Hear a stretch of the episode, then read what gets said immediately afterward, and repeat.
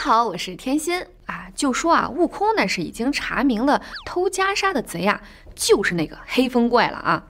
虽然现在是破案了，但是抓不到元凶啊。这不就一路追到了这个黑风山、黑风洞吗？在这洞口啊，那是一通叫嚷哈。小妖们呢，看到这个情况就去通报了哈。通报了之后呢，那个黑风怪啊，就穿着披挂，那是风风火火的就冲了出来哈。碗子铁盔啊，火漆光；乌金铠甲亮辉煌，眼光晶晶啊，如掣电，正是山中黑风王啊！这乍一看也是黑的很彻底啊！你看这个悟空，一看这个造型啊，一点儿那是也不时尚啊！这厮啊，真如个烧窑的一般，铸煤的五二啊，想必呢是在此处刷炭为生吧？怎么这等一身乌黑呀？要咱们说啊。就是整个一煤球哈，不过这个悟空，我看怕是个段子手吧。说着说着啊，就让他赶紧归还袈裟。结果这黑风怪啊，真是个揣着明白装糊涂啊，就是打死都不承认他拿了袈裟这回事儿。等悟空啊把这个案件的始末还原出来之后啊，这黑风怪一看，哎呀，没戏了，这下真得来一场说打就打的架了哈。哎，等等。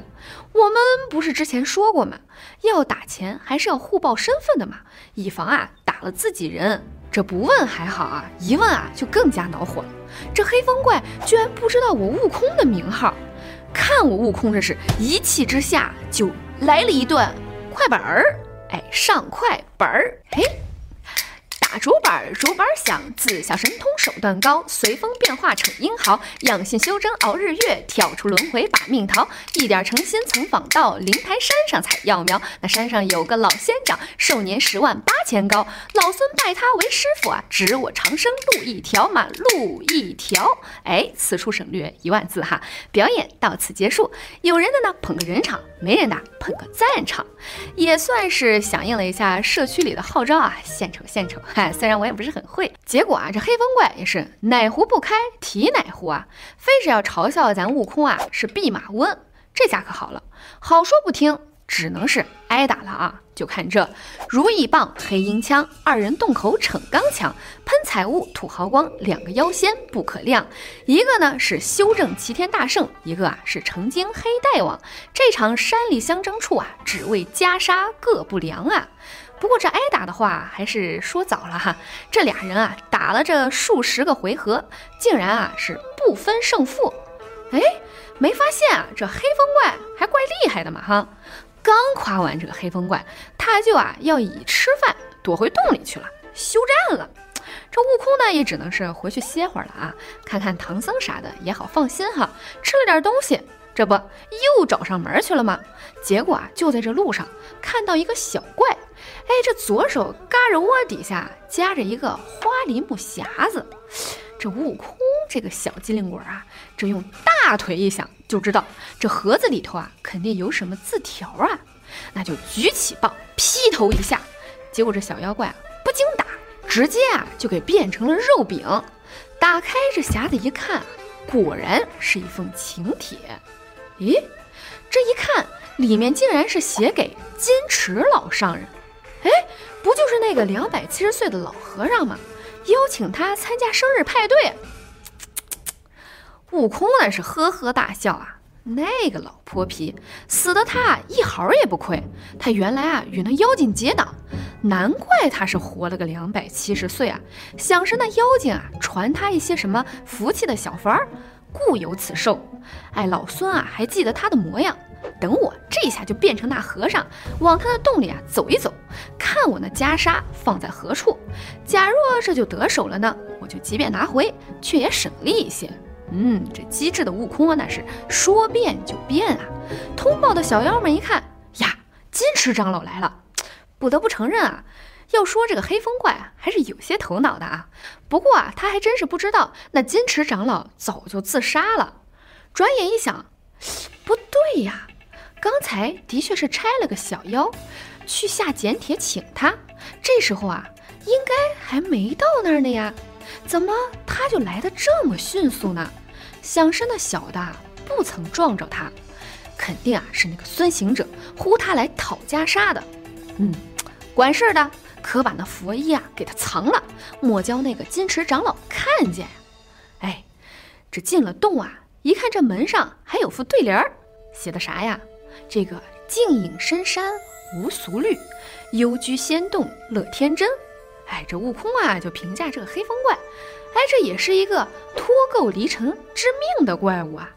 不过悟空啊可是要扮演好这个金池长老这个角色啊。结果呢，还没等拿出袈裟啊，就有一个巡山的小妖呢，把刚才打死这个快递员的事儿告诉了黑风怪。这一下，这可不就是一场恶斗吗？结果还是个不分胜负。这黑风怪啊，就是有那点私心啊，就老找理由呢，是躲来躲去，就是不应战啊。这次啊，又找了一个借口，说明天早上再战，明天早上再战哈。悟空呢，只能是回去又得歇着了哈。直到这个第二天一早吧，这悟空啊想来想去，就琢磨啊，这事儿啊应该都是观音菩萨没理儿啊。你想想，他有这个禅院在这儿，也受了这里人家的香火，怎么能容得下一个妖精跟他们邻住呢？哎，我得去那南海找找他，与他讲一讲，叫他啊亲来问这妖精讨袈裟还我呀。说走就走哈。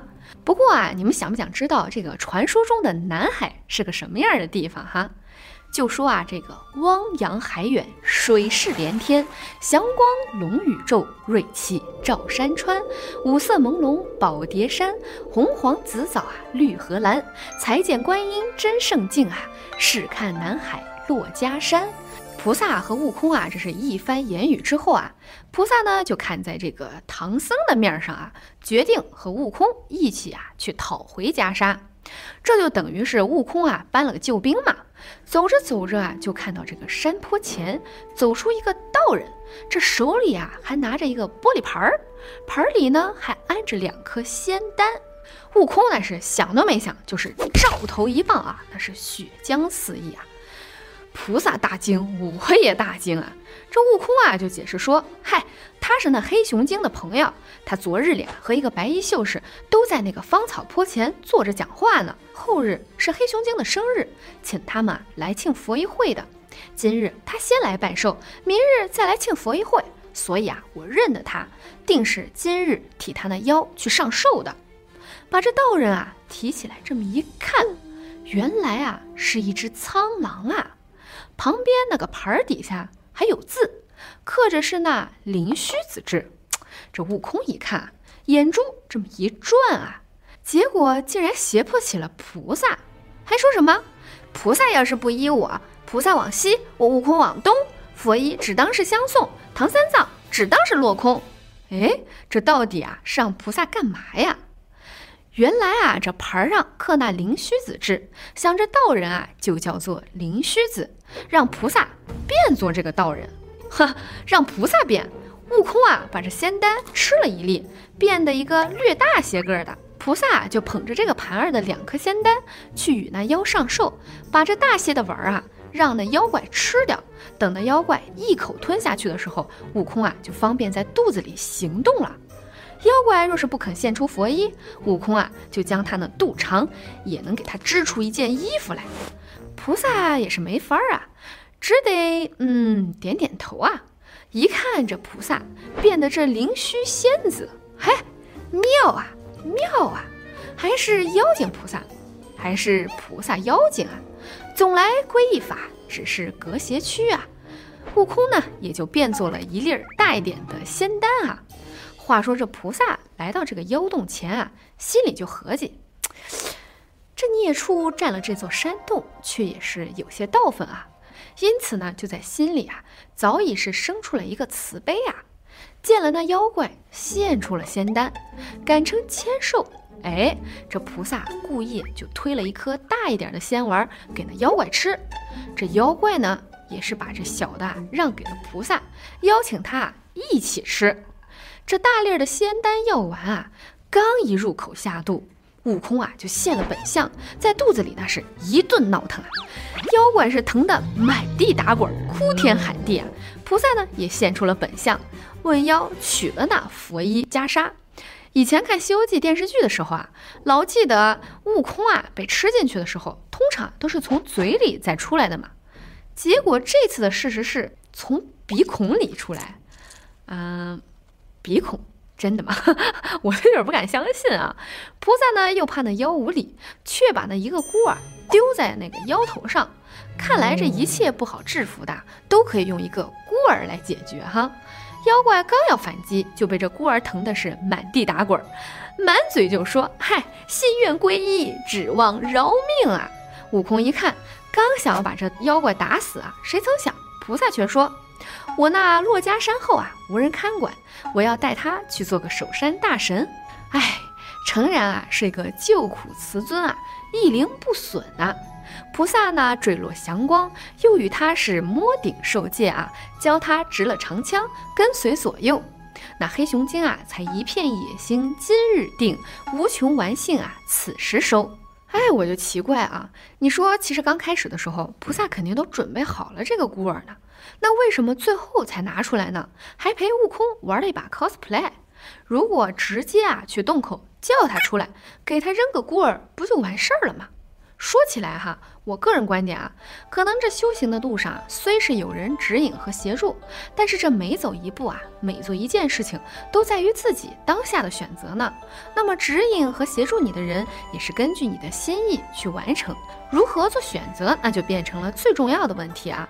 如果直接给这孤儿的话，悟空就是个简单的搬了个救兵啊。但是这么一个迂回的招数，却也是有点意思啊。至少如果没有菩萨的协助，换作是别人，只要变成灵虚仙子，都可以帮助悟空拿回袈裟。那悟空啊，也只是缺个帮手嘛。也许这也是黑风怪正果的一种方式哈。反正接下来西去的路还得继续走。